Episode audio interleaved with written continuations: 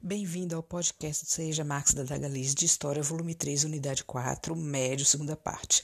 Governo de João Goulart, ou Jango, 1961 a 1964. Jânio Quadros renuncia e Jango estava em visita oficial à China. Jango sofreu forte oposição à sua posse, entre eles os setores conservadores da imprensa, militares, elites empresariais, partidos opositores tipo UDN. Eles tinham medo do avanço do comunismo, por isso não o apoiavam. Seus apoiadores, setores setores legalistas das Forças Armadas, nacionalistas, sindicatos de trabalhadores, partidos de esquerda e parte da imprensa progressista. Exigiu o, cumprimento, o cumprimento da Constituição. Foi o movimento da legalidade, coordenado por Leonel Brizola, Rio Grande do Sul.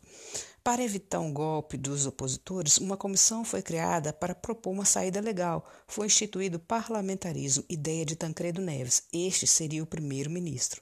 Foi determinado, no futuro, para a população decidir entre parlamentarismo ou presidencialismo em um plebiscito, 1963, ocorreria.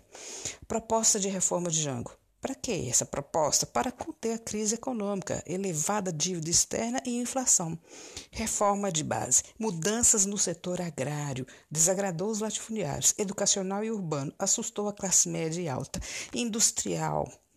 Receio dos empresários com o comércio visando o mercado externo, legislação tributária que restringiu as remessas de lucro para o exterior, apavora as empresas, tanto estrangeiras quanto nacionais, principalmente que mexem com o mercado externo e principalmente os apoiadores que são os Estados Unidos. 1962, Frente de Mobilização Popular FMP, criado por Brizola, governador do Rio Grande do Sul, exige a aplicação imediata das reformas de base.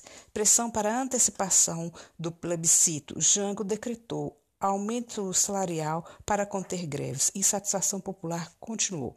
Plebiscito, 1963, vence presidencialismo. Jango, como presidente, encarregou dois ministros para elaborar o plano econômico para conter a inflação. Não teve sucesso. Opositores fazem campanha política acusando Jango de ser populista e de desejar tornar o Brasil um regime socialista. Carlos Asleda, UDN, governador da Guanabara, e Ademar de Barros, governador de São Paulo, e outros incentivam boicotes e manifestações contra a reforma de base, principalmente reforma agrária. Para amenizar ânimos, em 1962 foi criada a Superintendência da Política Agrária, SUPRA, para tranquilizar a elite rural. E ainda em 1963, direitos garantidos com a CLT foi estendido aos trabalhadores do campo. E outras medidas foram instituídas também, incluíam as mulheres e as crianças. O comício que precipitou tudo 13 de março de 1964, no Rio de Janeiro, Jango anunciou ter assinado um decreto com uma série de mudanças. O objetivo era mobilizar trabalhadores e forçar o Congresso a votar as reformas. Grupos de esquerda organizam manifestações para o mesmo objetivo. Anúncio de Jango sobre as reformas caiu como uma bomba para grupos conservadores, classes proprietárias, grande parte da igreja, forças armadas, setor da classe média se juntam contra contra o que eles consideram o avanço da esquerda. Militares apoiados pela sociedade civil dão o golpe. 1 de abril de 1964. Militares tomam o poder. Poucos militares se opuseram ao movimento. Golpe também tem apoio dos Estados Unidos e de civis. Jango, temendo uma guerra civil, deixou Brasília e foi para o Rio Grande do Sul, depois para o Uruguai, se refugiar. Presidente da Câmara dos Deputados declarou vago o cargo de presidente da República do Brasil. Sugestões de questões. Onde estava Jango quando Jânio renunciou? Descreva quem eram os seus opositores e seus aliados. O que foi o movimento da legalidade? Pesquise, se necessário. Como funciona o parlamentarismo? O que é um plebiscito?